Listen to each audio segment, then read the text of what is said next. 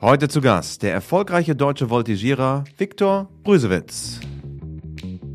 Ähm, hab da auch auf jeden Fall Tiefen durchlebt mal. Ähm, war auch schon mal, ich weiß nicht, 2017, glaube ich, ja, war das, kurz davor aufzuhören zu voltigieren, weil es sich einfach nicht so mehr ergeben hat von der Vereins- und Pferdesituation. Herzlich willkommen beim WeHorse Podcast mit Christian Kröber. Vor wenigen Tagen hat unser heutiger Gast seine aktive Karriere als Voltigierer beendet. Mehr als ein Jahrzehnt gehörte er zu den besten Voltigierern der Welt und ist unter anderem Mannschaftsweltmeister mit dem deutschen Team geworden. Was ihn am Voltigieren fasziniert, warum er überhaupt ein Voltigierer geworden ist und warum er zusammen mit seinen Brüdern nicht nur den Sport ausübt, sondern auch ein Showstar ist, darum geht es in dieser Folge. Es handelt sich heute um Viktor Brüsewitz, der bei uns zu Gast ist und was sehr spannend ist, ist die Tatsache, dass Viktor als Voltigierer natürlich einen ganz anderen Blick auf Pferde hat, denn er reitet selber nicht aktiv. Voltigieren liegt ja an der Schnittstelle zwischen Reitsport, Athletik, Akrobatik und vielleicht auch Show.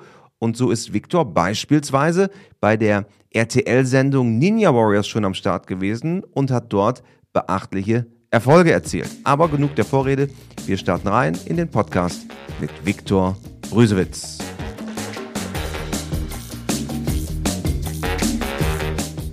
Hi Vic. Hi. Na, schön, dass ich hier sein darf. Ja, vielen Dank, dass du es in der Mittag... Kröbi. ja, vielen Sehr gut. Vor allem Dingen, du hast es, glaube ich, in der Mittagspause jetzt eingerichtet, zu uns rüberzukommen. Ja, richtig. Ich arbeite hier zehn Minuten zu Fuß im Architekturbüro in Hamburg, genau. Aber ich muss auch gleich nochmal auf eine Baustelle rüber. Auf der Baustelle, was, was wird gerade gebaut? Ähm, ist eine Altbausanierung, äh, sozialer Wohnungsbau, ich weiß nicht, 300, 400 Wohnungen werden das sein. Also nicht der Elbtower. Nee, nee, das ist nicht. nicht so schick. Aber das ist dein reales Leben. Also ja. du bist in einem Architekturbüro, wenn du nicht gerade voltigierst. Genau, ja, ja richtig. Ist nicht, nicht das, das Aufregende, wie du schon gesagt hast. Also wir haben jetzt nicht die Prestige-Objekte da, ne? Auch nicht die tollsten äh, Einzel-, äh, Einfamilien-Neu- Neubauten, aber ja, ist auf jeden Fall der richtige Job für mich irgendwie. Ich interessiere mich grundsätzlich für Architektur und die Planung und Immobilien und von daher bin ich da schon richtig, ja. Wenn man dich so kennt von Turnieren als Voltigierer oder als Showstar auch, du bist ja nicht nur Leistungsvoltigierer, sondern auch äh, in Shows mit dabei, würde man ja nicht denken, dass du eigentlich im normalen Leben Architekt bist. Wie bist du dazu gekommen? Also zu diesem Job bin ich ursprünglich gekommen über meine ehemalige Longenführerin und Gesa, äh, über meine ehemalige Longenführerin und Trainerin Gesa Bürig. Ihr Vater war ein Arbeitskollege von mir. Die hat auch in dem Architekturbüro gearbeitet. Und so hat sich das dann ergeben, dass er gesagt hat, da suchen wir. Und dann habe ich damals noch, ist jetzt schon wieder fünf, sechs, sieben Jahre her wahrscheinlich, äh, neben dem Studium angefangen zu arbeiten und dann immer mehr gearbeitet und dann weniger studiert und jetzt arbeite ich nur noch da. Ja, also letztendlich auch über Kontakte übers Voltigieren. Mm, jetzt kann man aber schon sagen, dass sich das irgendwie so lang herauskristallisiert hat. Also sprich, ich habe auch mal Holzbau-Ingenieurswesen angefangen zu studieren mit Anfang 20. Das hat mich grundsätzlich auch immer äh, interessiert, aber Voltigieren war für mich immer wichtiger und da habe ich dann immer weniger angefangen zu studieren. Werbung. Eines der Top-Hallenturniere Deutschlands sind die VR Classics in den Neumünsteraner Holstenhallen. In diesem Jahr vom 15. bis 18. Februar gastiert dort der FEI Dressage World Cup, also die besten Dressurreiterinnen und Dressurreiter im Weltcup. Das im Übrigen schon seit 1987 und damit ist Neumünster die dienstälteste Station des Weltcups weltweit und ein echter Klassiker. Dazu kämpfen die Springreiterinnen und Reiter um den großen Preis der Volksbanken Raiffeisenbanken und um den Sieg im Finale der BEMA Riders Tour. Außerdem gibt es den allseits beliebten Showwettkampf der Reitvereine aus Schleswig-Holstein und eine große und coole Ausstellung. Ich selber bin schon seit vielen Jahren dort mit dabei und ich kann euch sagen, es gibt wenig Hallen in Europa, wo eine solche Stimmung herrscht. Also ein kleiner Veranstaltungsinspirationstipp. Weitere Informationen und Tickets findet ihr unter www.reitturnier-neumünster mit ue.de. See you in Neumünster. Du bist zum Voltigieren gekommen über deine Familie, nämlich ein, du kommst aus der Nähe Hannovers ursprünglich, der Verein Pegasus Garbsen. Da ging es damals los. Krass, woher weißt du das? Ey? Ja, ich habe mich vorbereitet auf dich, Vic. Aber kann man das nachlesen so gut? Das kann man nachlesen. Echt? Guck mal, ich habe sogar ein ganz. Äh, wir haben ja heute einen Videopodcast, das allererste Mal. Deswegen können wir für alle, die, die zuschauen, kann ich sogar einmal zeigen. Ich habe ein ganzes Dossier hier Alter, über dich. So viel gibt's über Ja, mich. so viel gibt's über dich. Oder hast du meine Mutter angerufen? Ja, vielleicht habe ich mit der auch kurz gesprochen, aber ähm, nee, nee, Spaß beiseite. Das haben wir alles ähm, über dich gefunden, beziehungsweise meine Kollegin Juliane hat das gemacht. Ach, was. Also äh, kannst dich gefasst machen. Aber zurück zum äh, Verein äh, Pegasus Garbsen. Da hat's begonnen. Richtig, ja, genau. Das war in Garbsen damals. Da war ich acht oder neun Jahre alt so. Da hat uns damals meine Schwester und mich meine Mutter angemeldet zu so einer Ferienpassaktion ähm, zum Schnupperkurs. Und da haben wir uns wohl auch nicht so schlecht angestellt. Und so dass uns mein Vater dann auf Anweisung meiner Mutter auf die Warteliste hat setzen lassen. Und irgendwann war es dann soweit, dass wir dann auch angefangen haben da.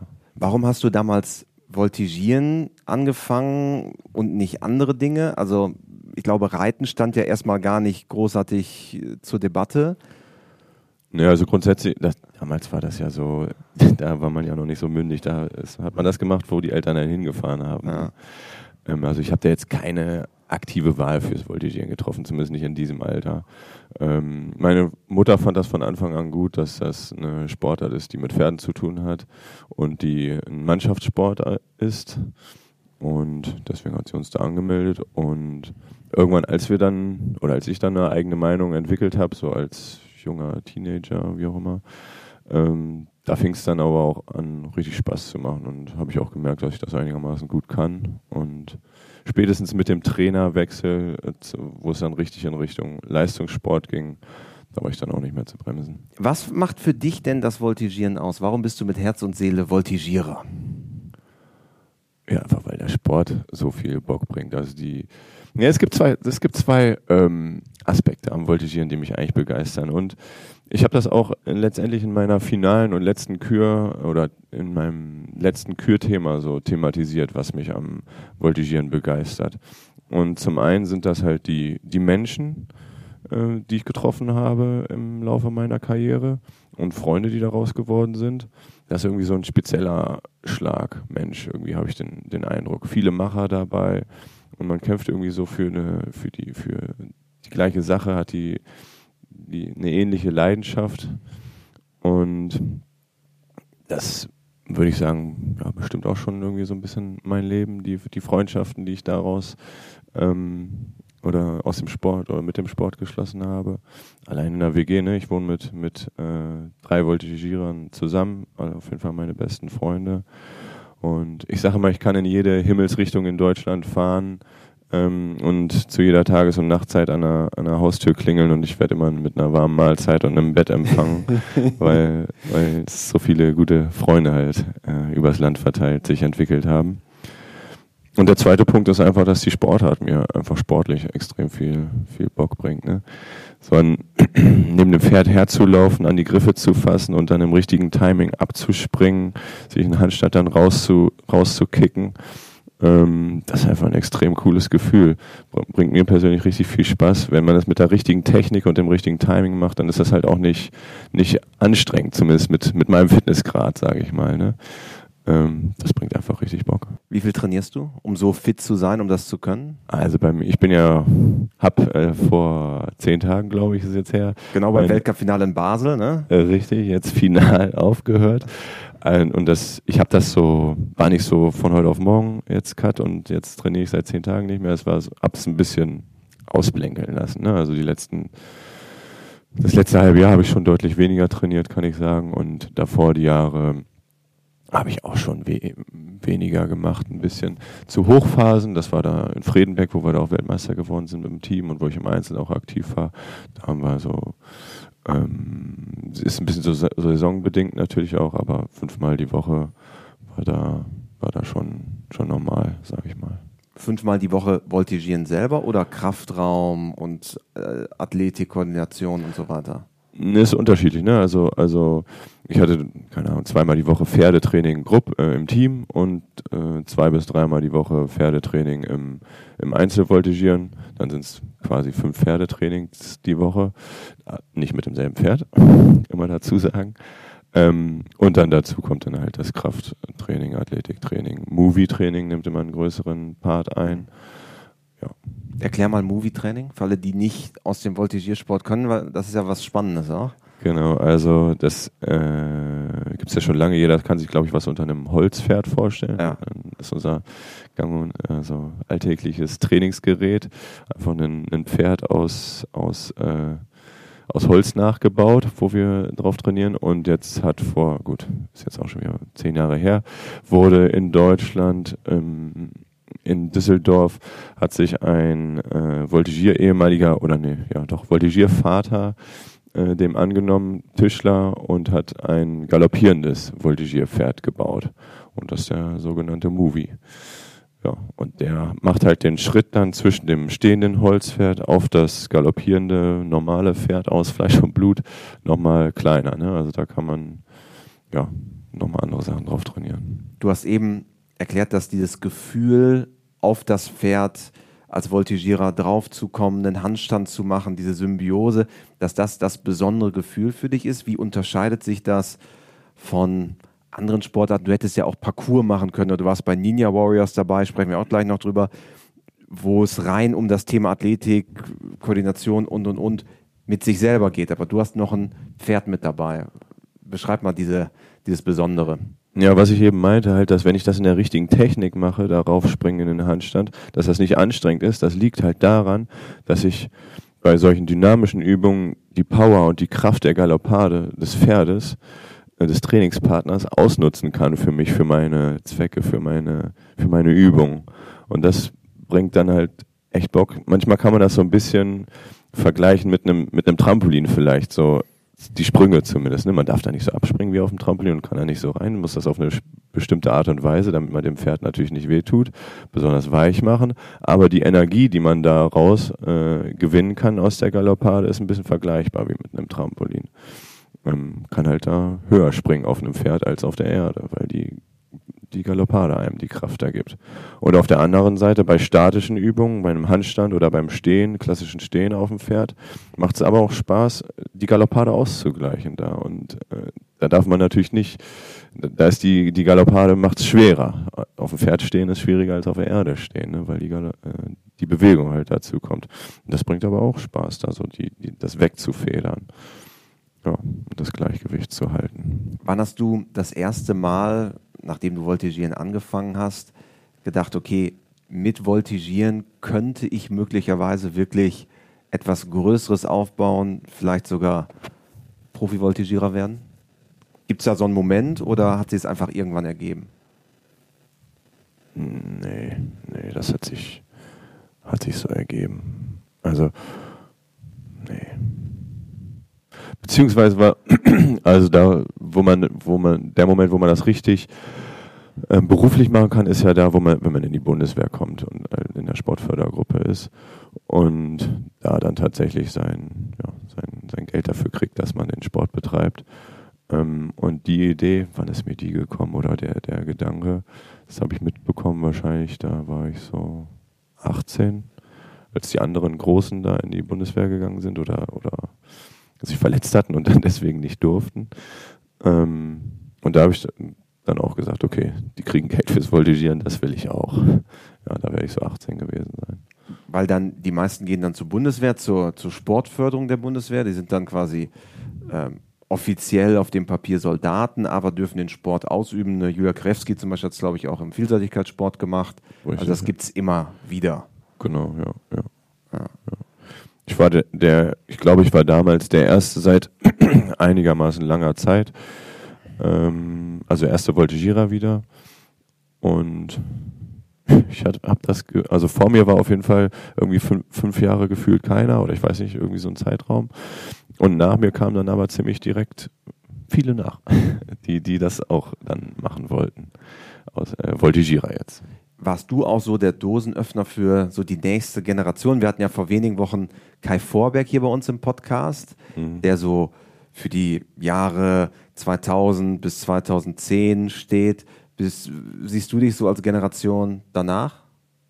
Also ja, ich, obwohl, warte mal, ich bin da auch schon, ich bin 2000, ja, nee, 9 und 10 bin ich schon auch gegen Kai gestartet. Also ich bin relativ früh da schon einigermaßen gut gewesen. Also von daher, so richtig zu der Generation gehöre ich vielleicht nicht, aber habe da schon noch auf jeden Fall Energie und Motivation rausgeschöpft aus dieser Kai-Generation. Und ähm, ja, aber ich würde mir jetzt nicht anmaßen, da irgendwie eine, zu sagen, dass ich da eine keine Ahnung, prägende Person war oder sowas. Also nicht, auf jeden Fall auch lange nicht so wie Kai, ne? Der war da viel, viel einflussreicher mit Sicherheit. War kein Vorbild für dich? Doch, ja, auf jeden Fall. Es, es, Kai ist ein Vorbild. Würde ich auch äh, angeben als Person bei den WeHorse-Fragen. ich sehe schon, du hast dich vorbereitet. ich hab's so, versucht. so weit sind wir noch nicht. So weit sind wir noch nicht. Äh, das dauert noch. Das Spannende bei dir ist ja auch, eigentlich voltigiert die ganze Familie deine beiden Brüder nämlich auch. Bei dir auf dem, auf dem Hoodie steht sogar die Brüsewitz-Brüder. So kennt man euch zum Beispiel auch im Showbereich. Deine Brüder Yannick und Tommy sind ebenfalls Voltigierer. Wie, wie kam es dazu, dass alle Voltigierer werden? Das ist ja total ungewöhnlich.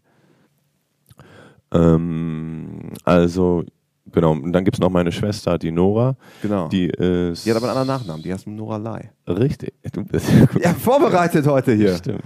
Ja, ja. Ja, richtig. Mm, die ist aber zwischen Tommy und mir noch. Also leibliche Geschwister habe ich äh, die Nora und Tommy. Und Yannick ist, sagen wir auch immer als Bruder, das so halb Marketing, halb stimmt es, also weil wir seit 10, 15 Jahren zusammen wohnen. Ähm, aber, aber eigentlich der, heißt er Heiland. Genau, eigentlich heißt er Heiland mit Nachnamen und der hat auch äh, eigene Eltern und eine funktionierende. Er, er, wurde zwangsadoptiert bei euch. Ja, so ähnlich. Aber er hat ein gutes eigenes Elternhaus, also das ist ja, nicht, nicht so, dass wir ihn da jetzt adoptieren mussten. Ähm, ja, und angefangen hat das, dass Nora und ich, wie gesagt, äh, angefangen haben zu voltigieren und da extrem viel Spaß dran gefunden haben, dann später vor allem mit dem Trainerwechsel. Und als es dann darum, oder Tommy hat sich auch in der Freizeit da, wir hatten ein Trampolin im Garten stehen be beispielsweise, wo ich immer gut drauf rumgehüpft bin und Tommy dann auch, äh, sich einigermaßen sportlich angestellt hat und da konnte man schon ahnen, dass der auch ähm, mir nicht nachsteht in, in, in, Talent beim Voltigieren. Und dann ähm, habe ich irgendwann ange... Genau, dann brauchten wir nämlich einen, einen Obermann für unser Team damals auch. Und Tommy war am Anfang so mittelmäßig begeistert vom Voltigieren. Der konnte das immer gut, aber war so, hat dann so eine Jungsgruppe mal gemacht, aber ja, naja, war noch nicht so richtig der Funke gekommen und dann habe ich ihm am Anfang wahrscheinlich auch ein bisschen überredet, weil ich auch Bock hatte, mit ihm zusammen was zu machen und er natürlich gut war. Und äh, dann am Anfang gab es auch mal einen Brüsewitz-Block. Das heißt, ich war der Untermann und stand, habe Tommy gehoben und meine Schwester hat uns festge oder mich festgehalten. Da. Weil das ist ja auch schon außergewöhnlich, dass ihr alle auch so erfolgreich geworden seid. Ja, ja. Also es gibt im Voltigieren die Joanna Eccles und Hannah Eccles. Die waren auch beide ziemlich erfolgreich. Ansonsten fällt mir keiner. Wobei Philipp Lehner, aber die, das war, weiß ich nicht ganz genau drüber Bescheid. Ist das für dich was Besonderes, mit denen zusammen zu voltigieren? Oder ist das wie, wie mit jedem anderen auch? Weil ihr, ihr kennt euch ja in- und auswendig. Ähm, ja, also am Anfang war es natürlich einfach vor allem praktisch, in unseren Anfangsjahren da zusammen hingefahren zu werden, zusammen zu sein. Ähm, war dann aber auch mal ein Nachteil, als ich als Untermann damals halt noch nicht so super erfahren ähm, und Tommy relativ schwerer Obermann dann auch irgendwann, habe ich den auch mal fallen gelassen. Ne? Und das habe ich auch immer noch ein bisschen schlechtes Gewissen. er hat da eine Verletzung davor getragen. Ja, ich habe es damals gar nicht so mitbekommen, aber ich glaube im Nachhinein hat, hat er da relativ lange mit zu kämpfen gehabt mit der Schulter. Ja. ja. Ist ein bisschen auf die Schulter, glaube ich, gefallen und ja, habe ich ihm auch nie gesagt, aber ich glaube, ich habe da ein bisschen schlechtes Gewissen, deswegen auch. Du kannst dich jetzt ja hier heute sogar per, per Video nochmal offiziell entschuldigen. Tut mir leid, Tommy, damals. Ich glaube, das war in der Bremen Stadthalle. Ähm, haben wir, glaube ich, trotzdem gewonnen. Ja, doch, haben wir gewonnen, glaube ich, trotzdem das Turnier. Aber ich habe dich da Ja, habe vielleicht ein bisschen falsch reagiert, aber weiß, weiß ich auch nicht. Oder er. Gehören immer zwei dazu. Aber da habe hab ich dich fallen gelassen. Tut mir leid. Warum reitest du eigentlich nicht? Ähm, das bringt mir zu wenig Bock. Ist es nicht rasant genug oder was Ja. fehlt dir? Ja, ja, ja. Also stehen auf dem Pferd macht mir mehr Spaß als sitzen auf dem Pferd. Ich würde mich auch gar nicht so als der klassische Pferdemensch so bezeichnen. Also ich habe eine eine gute Beziehung, insbesondere zu meinem eigenen Pferd auch noch so, ne, aufgebaut. Und er war dann zwischenzeitlich auch so, so wie ein Bruder. Aber ich habe dann auch mal, das war, hatte ich manchmal auch das Gefühl gar nicht so, so gut. So ein bisschen wie mit Tommy im Leistungssport, auch ähnliche Gefühle vielleicht. Wenn ich ein Pferd so richtig gerne mochte, dann wusste ich auch, okay, eigentlich will der jetzt lieber auf der Wiese stehen, als unter mir galoppieren halt. Da hat sich auch so ein schlechtes Gewissen, ist vielleicht nicht das richtige Wort dafür, aber habe ich mich auch nicht immer hundertprozentig wohlgefühlt, so viel Gefühl oder so viel Emotion für ein, für ein Pferd zu haben. Ähm, weil das kann auch hemmen halt beim Voltigieren, ne? dass man denkt, so, okay, oh, kann ich die Übung jetzt machen hier, weil wenn die nicht ganz inner perfekt ausgeführt ist, kann die auch schon mal ein bisschen, bisschen hart vielleicht werden fürs Pferd. Äh, und dann, ja, wenn man dem Pferd dann, oder wenn das Pferd einem dann so, so sehr leid tut sozusagen, ähm, ja, hemmt einen das, ne? Äh, Ohne dass man jetzt das Pferd dabei quält, ja, das ist zu viel gesagt, aber ja. Wie wichtig ist, dass man beim Voltigieren mit dem Pferd eine Einheit bildet? Das ist ja sehr schwammig jetzt. Also was, was meinst du mit, mit, mit Einheit? Ja, dass man, dass man das Pferd gut kennt, dass man sich darauf einstellen kann, dass man weiß, wie die Galoppfrequenz ist, wie, wie, wie genau der Galopp abläuft. Bei jedem Pferd ist es ja doch immer wieder ein ganz kleinen Ticken individuell. Oder könntest du sagen, dass du ein Weltcup-Programm auf jedem Pferd abspulen könntest? Also nicht, nicht jetzt auf jedem Pferd, aber auf, auf guten Voltigierpferden kann ich zumindest den Großteil meiner, meiner, meines Weltcups-Programms ähm, abspulen, was will ich schon sagen. Ich denke aber auch, dass das speziell wahrscheinlich auch eine Stärke von mir ist, dass ich mich relativ schnell auf Pferde einstellen kann, die Galoppade akzeptieren kann und ähm, dann damit zurechtkomme. Wo es dann natürlich einen Unterschied macht, ob man das Pferd gut kennt oder nicht, wenn irgendwie eine, eine Stresssituation auf, auftaucht. Ne? Irgendein Fotograf steht am Rand, die Kamera klickt besonders laut oder sowas und das Pferd wird irgendwie guckig oder sowas. Da weiß ich natürlich bei meinen eigenen Pferden genau, okay, der guckt jetzt hier zwei Galoppsprünge, aber dann ist er wieder in der Spur. Dann kann ich ganz normal weiter tun. Und in der nächsten Runde hat er es wieder vergessen oder so. Oder halt auch nicht. Ne? Wenn, wenn ich das Pferd kenne, kann auch sein, dass ich dann weiß, okay, in der Ecke muss ich jetzt jede Runde wieder aufpassen. Ähm, da macht es dann einen Unterschied, wie gut man das Pferd kennt. Ähm, für mich war aber auch immer vor allem wichtig der Longenführer, vor allem in meinen Anfangsjahren, wie gut ich mich auf den verlassen kann. Und der hat mir, vor allem der Lars Hansen, hat mir da am Anfang auch sehr viel Stress genommen, weil ich, weil er immer gesagt hat, kümmere du dich ums Voltigieren, kümmere dich um dich. Und er sorgt dafür, dass das Pferd funktioniert unter mir. Und ähm, da habe ich ihm auch vollkommen vertraut bis heute. Und das war für mich vor allem in der Anfangszeit sehr wichtig. Mittlerweile kann ich das auch, ähm, wenn ich einen Longenführer nicht so gut kenne, da, da reinlaufen und trotzdem, denke ich, mein Programm abspulen. Mm, Aber damals war das sehr wichtig für mich. Ist es einfach wichtig, jetzt so einen Ruhepol zu haben an der Longe, dass du dich voll konzentrieren kannst auf das, was für dich dann wichtig ist? Ja, ja, also damals war es, so, da habe ich mir mehr Gedanken darum gemacht.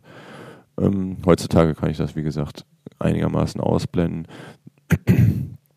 Wir hatten hier und da vielleicht sogar auch schon mal eine Show, wo, die, wo ich gemerkt habe, oder wo wir Jungs gemerkt haben, der Longenführer ist jetzt noch nicht so erfahren und geht ein bisschen die Pumpe, dass wir dann auch in der Mitte, wir Jungs in der Mitte, ähm, wenn der andere geturnt hat und der nächste geht, geht rein, steht beim Longenführer, dass wir dann eher so ein bisschen versucht haben, beruhigend zu wirken und zu sagen, ja, so läuft das super, einfach so weitermachen, das passt, kriegen wir hin so. Und da vom, vom Voltigierer aus, glaube ich, auch eher so ein bisschen, bisschen ähm, ja, Ruhe ausging dann in unseren späten Jahren jetzt. Kann man denn sonst eigentlich, wenn du gerade voltigierst, irgendwie mit dem Longenführer kommunizieren? Das ist ja eigentlich nur auf Autopilot. Es gibt ja keine Möglichkeit, dann zu sagen, ey, jetzt mal ein bisschen mehr Galopp oder weniger. Ist ja schwierig, oder? Ja, also bei, bei, im Wettkampf geht es nicht. Das kann, nee. Da bist du auf dich allein gestellt sozusagen. Also wenn, wenn das mal geht, in Ausnahme, mir fällt aber nichts ein, glaube ich, wo, wo dann irgendwie der Longenführer mal ein Zeichen gegeben hat. Nee. Nee. Nee, da ist man auf, ist jeder auf sich gestellt. Das muss so eingespielt sein vorher, dass jeder weiß, was, was zu tun ist. Was machst du lieber? Einzel, Pas de deux, Mannschaft? Was ist? Ah, das ist eine schwierige Frage.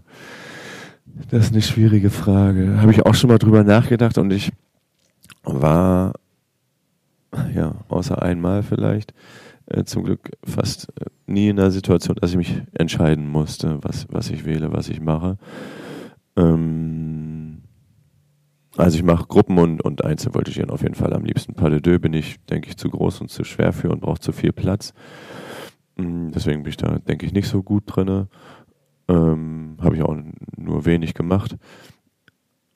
Ja, aber was ich da jetzt mehr, es sind unterschiedliche Aspekte, die ich da, äh, die mir da Spaß bringen. Ne? Beim Einzelvoltigieren muss man viel mehr können. Ne? Da muss man so ein Allrounder sein. Da muss man wirklich alles können auf dem Pferd. Ähm, da musst du auch am fittesten sein, sage ich mal. Und da wird man halt so körperlich viel, viel mehr gefordert.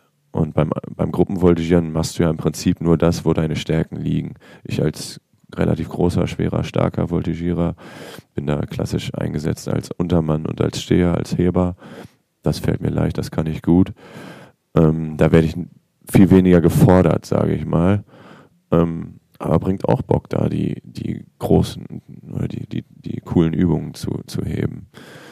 Ähm, und der große, was natürlich mehr, mehr Bock bringt, da in einem, in einem Team reinzulaufen, wenn, wenn man da sogar Freundschaften pflegt, so wie vor allem damals in Fredenbeck mit Yannick zusammen oder auch mit den Obermännern war, war bin ich gut befreundet. Ähm, das hat natürlich da immer viel mehr Bock gebracht als beim Einzelvoltigieren, wo du alleine oder nur, nur mit Longenführer reinläufst.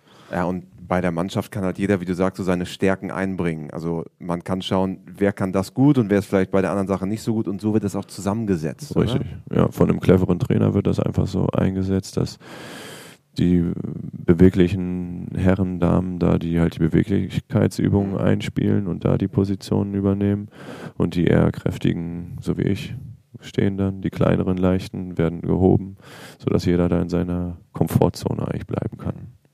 Jetzt hast du vor wenigen Tagen deine Karriere beendet beim Weltcup-Finale in Basel, beim dortigen Turnier. Und 2023 sollte eigentlich schon deine letzte Saison sein mit der Europameisterschaft in Flüinge in Schweden. Wie kam es dazu, dass du dich entschieden hast, deine Karriere zu beenden? Das, war ein langer Prozess und das, da, da gehören auch viele, viele Aspekte irgendwie hinzu. Ähm ja, es gibt auch einen, einen nicht so schönen sozusagen. Ähm, das ist wahrscheinlich auch der größte Punkt, ist, dass ich ähm, nicht mehr die Energie oder, oder Lust, Mühe hatte, ähm, mich mir um die Pferde Gedanken zu machen. Sprich, ich hatte auch in der Vergangenheit ja doch auch mal Pferdeprobleme oder viele Pferdeprobleme, ähm, dass die Pferde nicht, nicht optimal äh, gelaufen sind unter mir oder auch mal krank, krank waren, lahm waren. Ähm, und da musste ich immer so viel, so viel Energie, Mühe, Geld, Zeit reinstecken. Und dass man dann am Ende das rauskriegt, was man reinsteckt und so, das war nicht immer der Fall und das hat mich, hat viel an mir, mir gezerrt, die vergangenen Jahre. Ähm, hab da auch auf jeden Fall Tiefen durchlebt mal. Ähm, war auch schon mal, ich weiß nicht, 2017, glaube ich, ja, war das, kurz davor aufzuhören zu voltigieren, weil es sich einfach nicht so mehr ergeben hat von der Vereins- und Pferdesituation. Hab dann irgendwie doch auch durch Zufall was Neues aufgetan. In Friedenberg war es dann ähnlich, auch wieder, dass da mein, mein Einzelpferd nicht mehr zur Verfügung stand aus ja, teilweise gesundheitlichen Gründen und vereinstechnischen Gründen.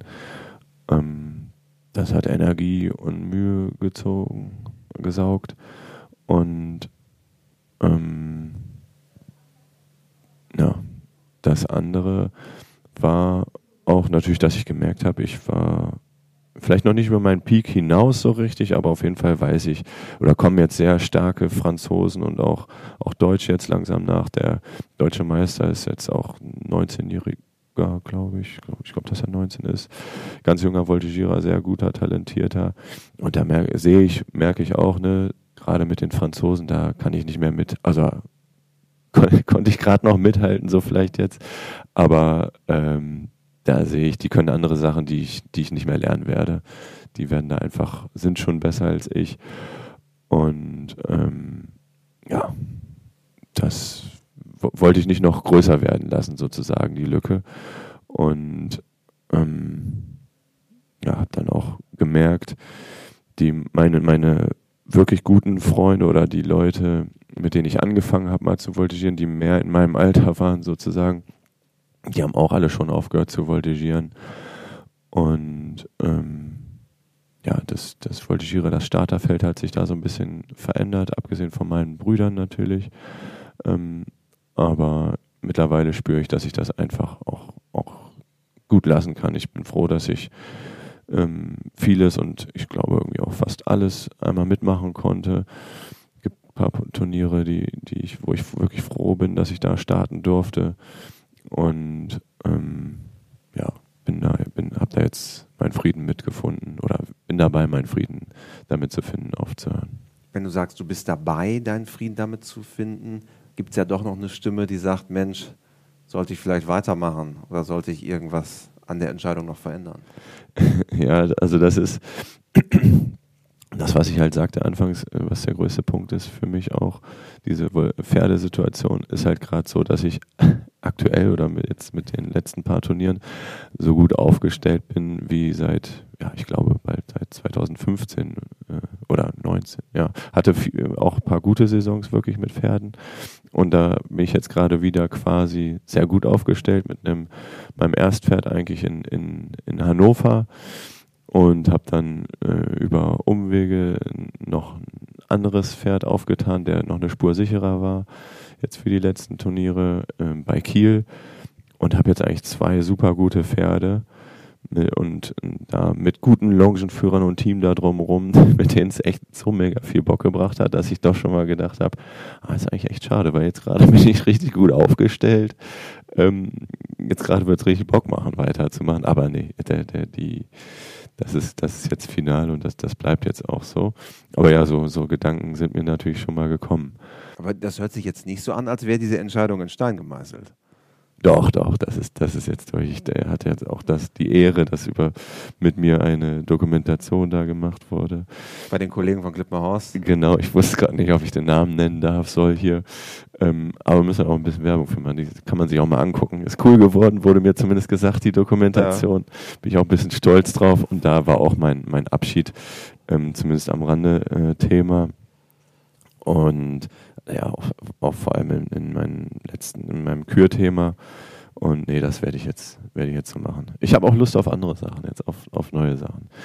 Aber ähm, weshalb ich gesagt habe, ich bin dabei, meinen Frieden damit zu kommen, das liegt, äh, meinen Frieden damit zu machen. Das liegt nicht daran, dass ich an der Entscheidung zweifle, sondern vor allem daran, dass ich glaube, dass die, die harte Zeit, wo es, wo es mir schwerfällt, nicht zu voltigieren, ich glaube, die kommt noch.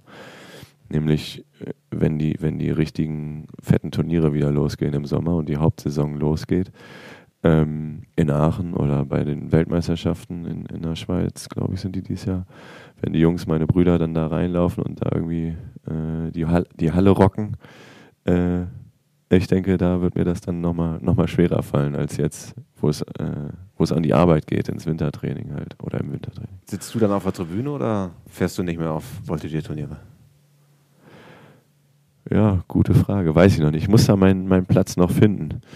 Ähm, also irgendwie werde ich es auf jeden Fall mitbekommen, aber ich sehe mich noch nicht auf der Tribüne sitzen bei, in der Schweiz, weil es einfach weit weg ist. Und dann habe ich da ein Showangebot bekommen.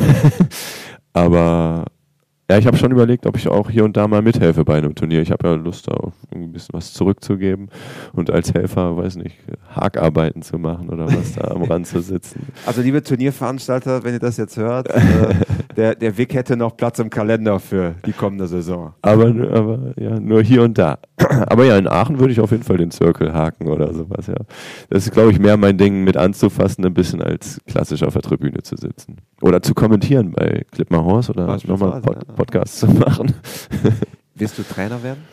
Wenig. Ähm, ich bin nicht so die klassische, äh, klassische Trainerpersönlichkeit. Ich fühle mich ein bisschen, bisschen unwohl da, dabei, sich vor zehn Leute zu stellen und äh, Recht zu haben und unterhalten zu müssen und so. Auch vor Kamera fühle ich mich nicht nur wohl, sage ich mal. Ähm, und ich habe jetzt ein paar Lehrgänge angenommen, aber auch nur über Vitamin, Vitamin B, sage ich mal. Ähm, so, wo ich ja überredet vielleicht nicht wurde, aber ähm, gesagt habe, ja, okay, wenn die motiviert sind, dann, dann komme ich mal vorbei, gucke mir das mal an. Ähm, aber ich bin jetzt auch nicht wild darauf, äh, Lehrgänge zu geben und, und Trainings zu geben. Also es ist eher das Thema Architektur.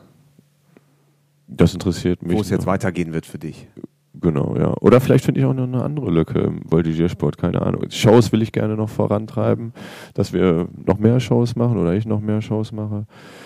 Ähm, das kann man aber immer nicht so richtig beeinflussen, muss ja eingeladen werden oder interessant sein. Kann man sich ja nicht so nennen, wie, wie auf dem CVI kannst du ja einfach nennen, äh, wenn du, wenn, du, wenn du im Bundeskader bist. CVI ist das sind internationale Voltigierturniere, nur immer zur Erklärung. Richtig, genau. Ja. Ähm, so ist das ja nicht bei Shows, kann man sich ja nicht einfach anmelden und ja. da dann äh, an den Start gehen. Und von daher muss man da mal ein bisschen drauf hoffen, sozusagen. Ähm, aber das, das wäre natürlich cool. Oder ja, ich habe auch mit, mit Jan, mit, den, mit meinem Bruder noch andere Projekte oder ein, ein speziell anderes Projekt am Laufen, das will ich auch gerne vorantreiben. Ähm ist denn für dich dieses Thema Show auch was Wichtiges? Also liebst du es einfach in eine Arena reinzukommen mit guter Stimmung und das auch noch anzuheizen? Ja, voll, voll. Da, also wir drei Jungs, da kann ich für uns drei, denke ich, sprechen. Da haben wir richtig, richtig Spaß dran. Das ist richtig cool. Ähm, teilweise, wenn es richtig rund läuft und richtig cool ist, das Publikum auch richtig mitspielt und das drumherum gut passt, dann macht das auch manchmal mehr Bock als, als so ein Wettkampf. Ne? Das ist schon, ja, das, das ist richtig. Oh, nochmal, ja, ist ganz anders als, als ein Wettkampf halt, ne, weil die Leute ja zwischendrin so applaudieren und man interagieren kann mit dem Publikum, kann sich auch mal hinstellen aufs Pferd und sagen, hier, wo seid ihr, wo seid ihr? Mhm. Das bringt, das bringt uns schon richtig Bock. Was du ja auch machst, interessanterweise, du warst schon fünfmal bei Ninja Warriors mit dabei. Ah ja. Ja. Bei, bei, RTL, das ist, für alle, die es nicht wissen, das ist eine Sendung auf RTL, die Ninja Warriors, wo man ein Parcours absolvieren muss. Und das ist ja schon, ich habe es auch ab und an mal gesehen, das ist schon unfassbar schwer. Wie, wie bist du auf die Idee gekommen, da mal mitzumachen? Ja, also ich kletter auf jeden Fall mega gerne, auch als Kind schon.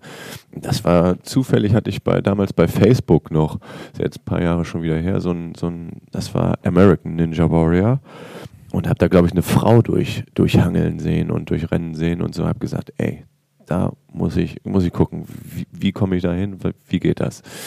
Und dann habe ich gegoogelt und dann war zufällig gerade noch die Bewerbungsfrist für die erste Staffel Ninja Warrior Germany damals, das muss so 2016 gewesen sein, glaube ich, 15 oder 16.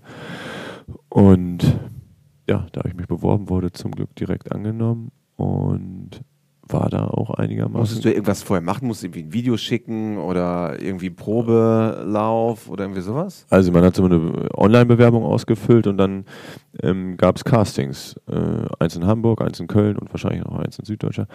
Und da wurde ich eingeladen und dann hat man so eine Art Fitnesstest gemacht, irgendwie Punkte gekriegt, dann ein kleines Interview und dann hast du eine Absage oder Zusage bekommen. Und ich habe eine Zusage zum Glück bekommen. Damals hat Tommy sogar auch noch einmal mitgemacht. Ähm, das war cool, ja. Und Dann wart ihr als Brüder quasi am Start. Genau, ja. Ja, ähm, ja das war, war eine wild oder ist, ist auch irgendwie echt interessant. Mir bringt es richtig Bock, da mich so durchzuhangeln. Die, der Sport bringt mir auch richtig, richtig viel Spaß, da von, von Stange zu Stange zu schwingen. Und was ich da vor allem genießen kann, ist ehrlich gesagt, dass es keine Richter gibt. Ne? Das ist halt für mich Stimmt. noch fairer, dieser ja. Sport. Noch, noch klarer, die Regeln. Ähm, festgelegt als beim Voltigieren. Das konnte ich sehr, sehr genießen, da, dass es einfach klar ist, okay, da darfst du rangreifen, da darfst du nicht rangreifen. Und dann wird einfach die Zeit gemessen oder, Zell, ja, oder du bist halt ins Wasser gefallen, dann bist du auch ja. raus. So. Es ist so glasklar, wer besser und wer schlechter ist und das ist echt habe ich super genossen. Da habe ich mich auch drüber geärgert, über mich selber, aber ich konnte mich nur über mich selber, ich war hundertprozentig selber schuld. Ne? Beim Voltigieren ist es immer klar, sucht man auch immer als erstes den, oder ich zumindest den Fehler bei mir, aber es gibt im Hinterkopf, weiß ich auch, da gibt es diese Komponente Pferd, die erstmal mit reinspielt und den Longenführer, der kann auch, oder das Pferd kann sich auch erschrocken haben oder fest gewesen sein oder sowas, irgendwas nicht optimal gefunktioniert haben. Und dann, ob die Richter das so, die Übung so verstanden haben, wie ich sie gemeint habe, oder die Choreografie, auf die es Punkte gibt, äh, ob die die verstanden haben, wie, ich, wie, wie sie eigentlich gemeint war. ist dann vieles Ansicht- oder Geschmackssache auch irgendwie, ne? Ich bin mir sicher, die geben sich da ihre größte Mühe. Aber das habe ich sehr genossen beim, beim Ninja Warrior. Haderst du manchmal damit, dass der Voltigiersport dann so an den Richtern hängt? Also man, die Dressurreiter haben ja ein ähnliches Problem. Da wird dann immer wieder versucht, es noch weiter zu objektivieren. Dann gibt es irgendwie den siebten Richter oder den zehnten Richter und dann irgendwelche Quotienten, die verteilt werden und so weiter. Ist das etwas, wo du und ihr auch manchmal hadern und sagt, hey, eigentlich haben wir hier einen sauberen Auftritt gemacht, aber wir kriegen die Noten nicht? Ähm, das ist eine gute Frage. Ich will jetzt auch nicht, nicht äh, zu negativ drüber sprechen. Also ähm, ist bestimmt mal passiert. Ich denke in den letzten Jahren, ähm, wenn man einigermaßen selbstbewusst ist, dann weiß man da seine, versucht man seine Leistung da auch, auch selber einzuordnen für sich und ist wahrscheinlich dann auch selbst sein größter Kritiker. Ähm, aber hier und da ist es bestimmt schon mal schade, dass man oder ja, kann ich dann vielleicht auch nicht, nicht immer Noten nachvollziehen, ähm, wie sie gekommen sind und die Platzierung dann, ähm, ja, hat auch schon mal ne, keinen Spaß gemacht, so, so Noten sich anzugucken. Das, das muss, ich, muss ich leider zugeben. Aber nochmal, ich bin mir sicher, dass sich jeder äh, Richter da, die größte, im Voltigierrichter die größte Mühe gibt, das gut und richtig zu machen. Und ähm, ich bin da auch dankbar für, dass sie diesen Job machen. Ähm, weil ich glaube, auch da gibt es nicht zu viele von, von Voltigierrichtern. Also da müssen wir dankbar für sein, um die sein, die, die es machen ähm, und dass sie es machen.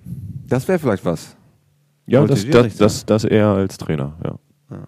Aber da brauche ich noch ein paar Jahre für, bis ich die, die Energie habe, da wieder einzusteigen.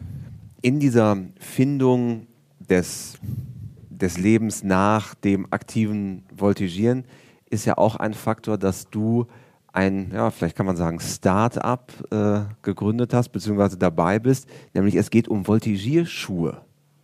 Richtig, genau. Da ist so ein, ist, ist Yannick Heiland, vor allem von uns Brüsewitz-Brüdern, da so ein bisschen Pferde, äh, federführend, muss ich da vorweg sagen. Und Tommy macht da natürlich auch mit. ähm, Yannick hat da schon vor vier, fünf Jahren angefangen, einen Voltigierschuh zu entwickeln ähm, weil er da ja, Potenzial gesehen hat, den, den Schuh vor, einen besseren Schuh zu entwickeln. Und mittler, dann hat sich da in der, in der Anbietergeschichte über Corona ein bisschen was getan. Und ähm, jetzt sind wir mittlerweile so weit, dass wir ja, in den nächsten Tagen vielleicht nicht, aber in den Wochen, nächsten Wochen wird es da die Möglichkeit geben, äh, Schuhe, Brüsewitz-Brüder, Voltigierschuhe zu kaufen. Ja. Genau. Und was können die besser als andere Voltigierschuhe?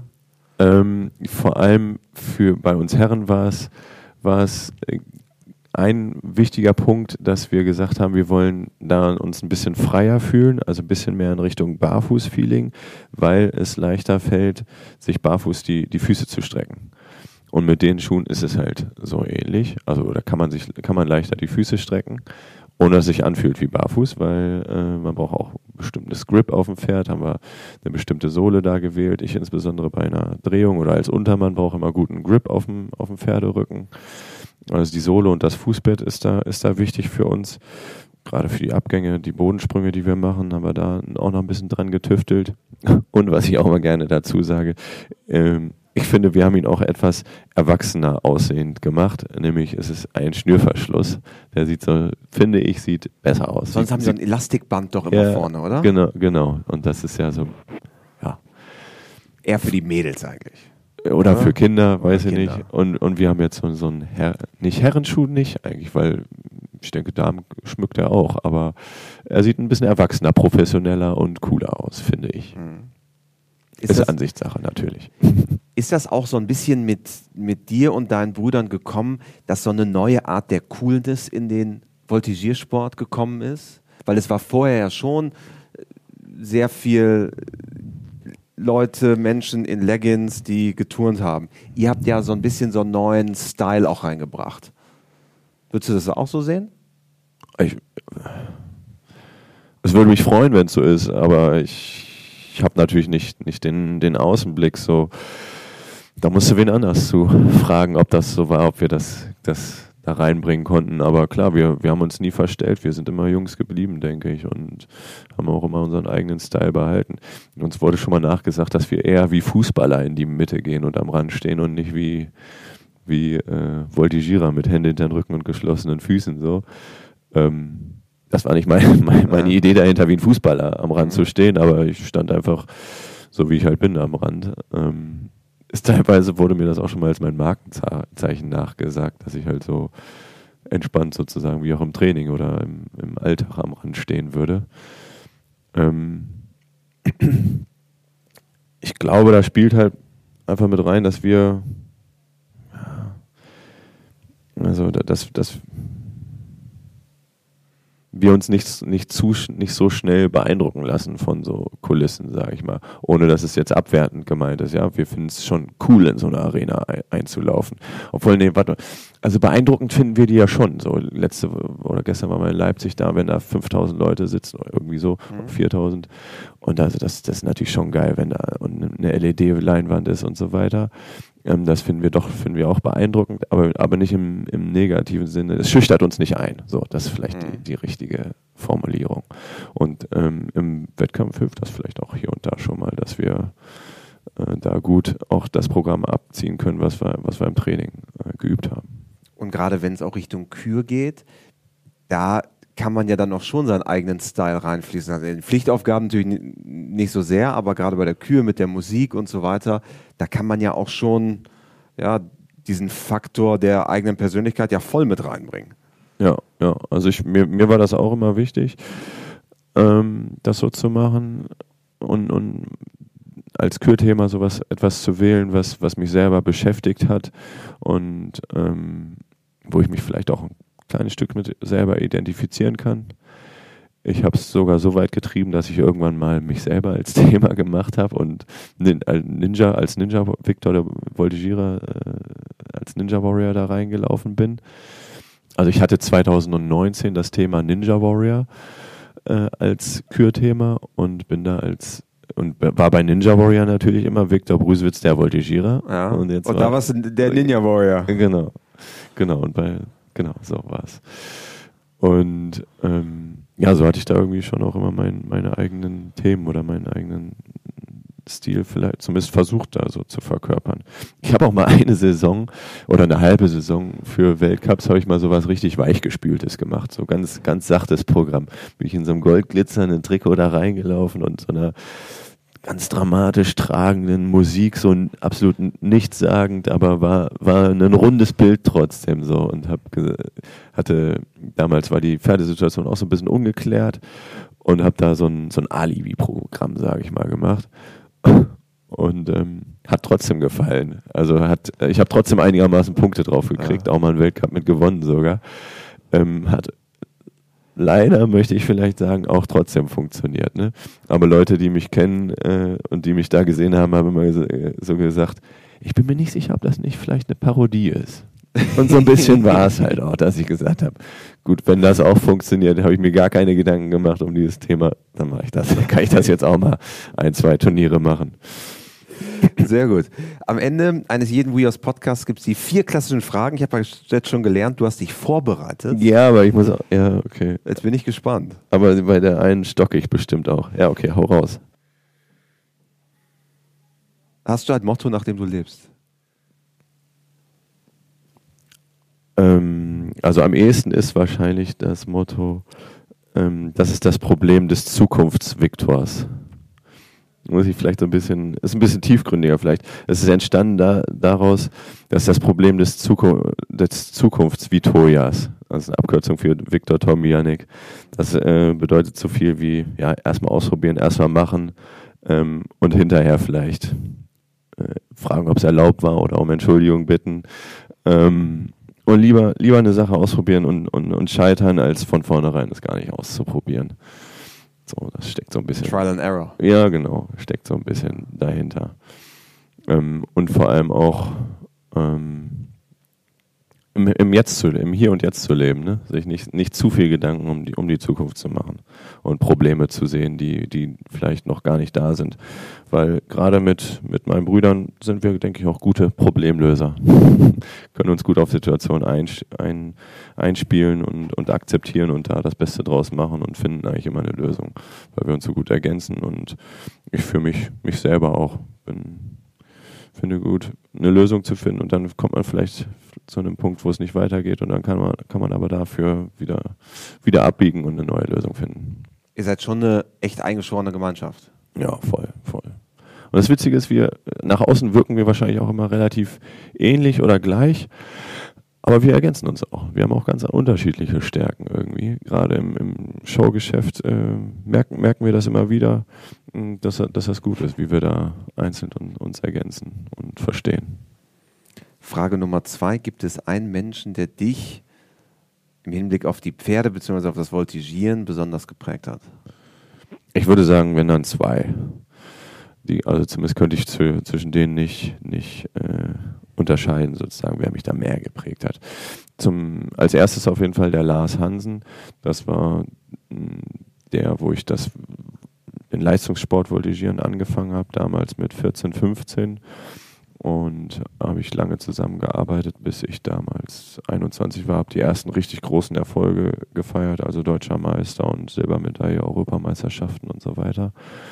Der hat mich dahingehend auf jeden Fall sportlich total geprägt und auch was den, den Umgang mit Pferden angeht.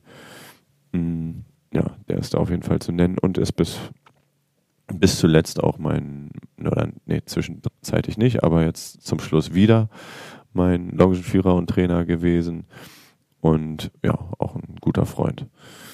Und zum anderen Kai Vorberg, der war die ganze Zeit eigentlich äh, quasi in meinem Voltigierleben präsent. Erst als Vorbild, sportlich gesehen, Vorbild und ähm, so ich dem nacheifern konnte, hat mich motiviert. Dann war er wurde ich auch irgendwann gut. Dann war er ein Stück weit ein bisschen Konkurrent.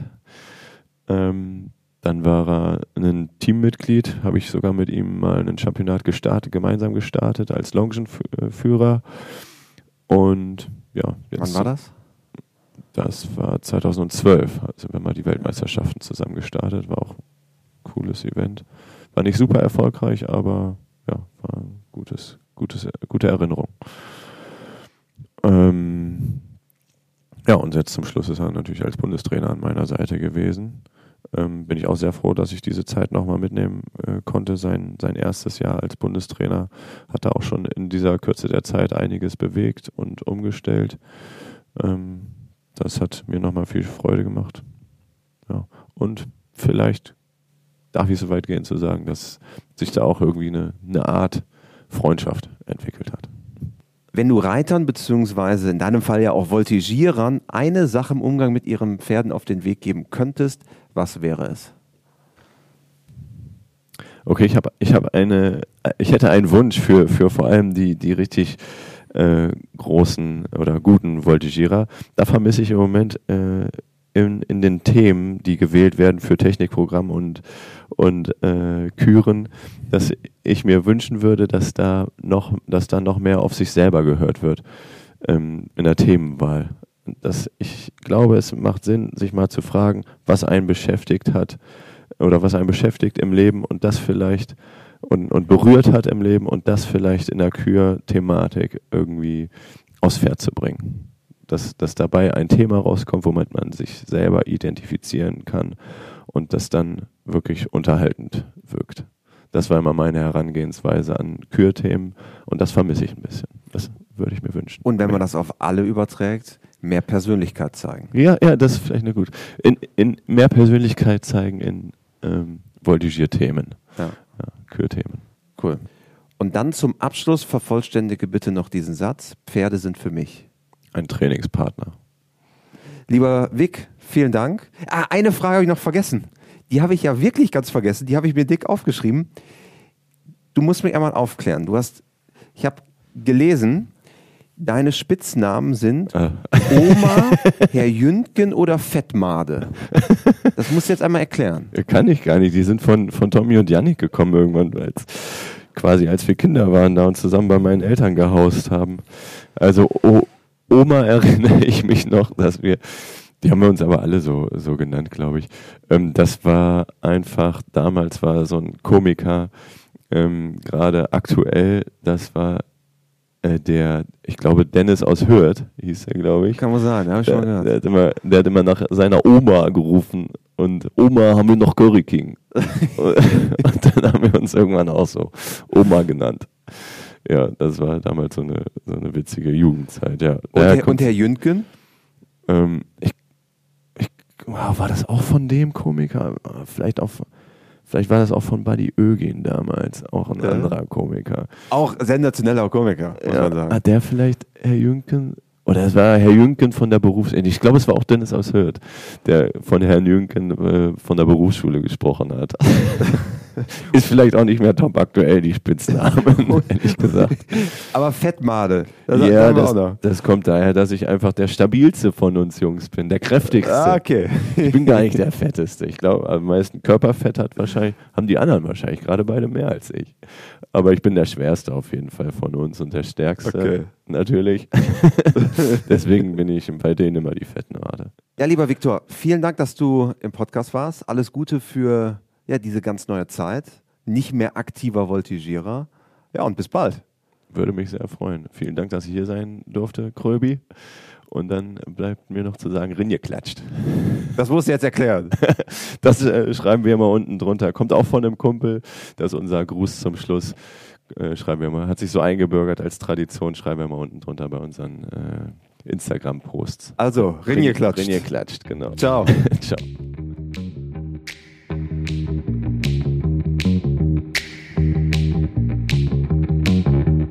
Diese Folge wurde vorbereitet von Juliane Tränkler, produziert von Mara Landwehr. Wenn ihr mögt, folgt uns gerne auf Spotify, Apple Podcast und überall dort, wo es gute Podcasts gibt. Bis bald. Ciao, ciao.